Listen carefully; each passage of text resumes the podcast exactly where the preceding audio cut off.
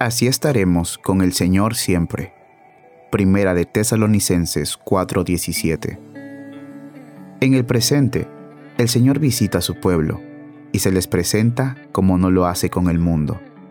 Y esas visitas son muy dulces. Esas manifestaciones animan y confirman nuestra fe. Pero pronto vendrá para llevarnos a casa.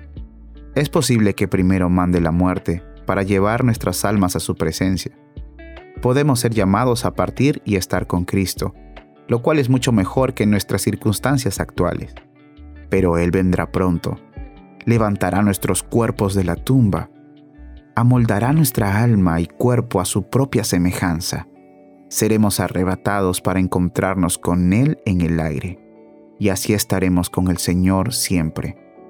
Ese será nuestro cielo, esa será nuestra porción. Seremos por siempre como Él y estaremos para siempre con Él. Qué diferente de nuestra situación actual. Qué glorioso objeto sobre el cual fijar la fe. Qué alentador tema para enfocar la mente. Para siempre con el Señor. Eso incluirá todo. Qué glorioso. Para siempre con el Señor.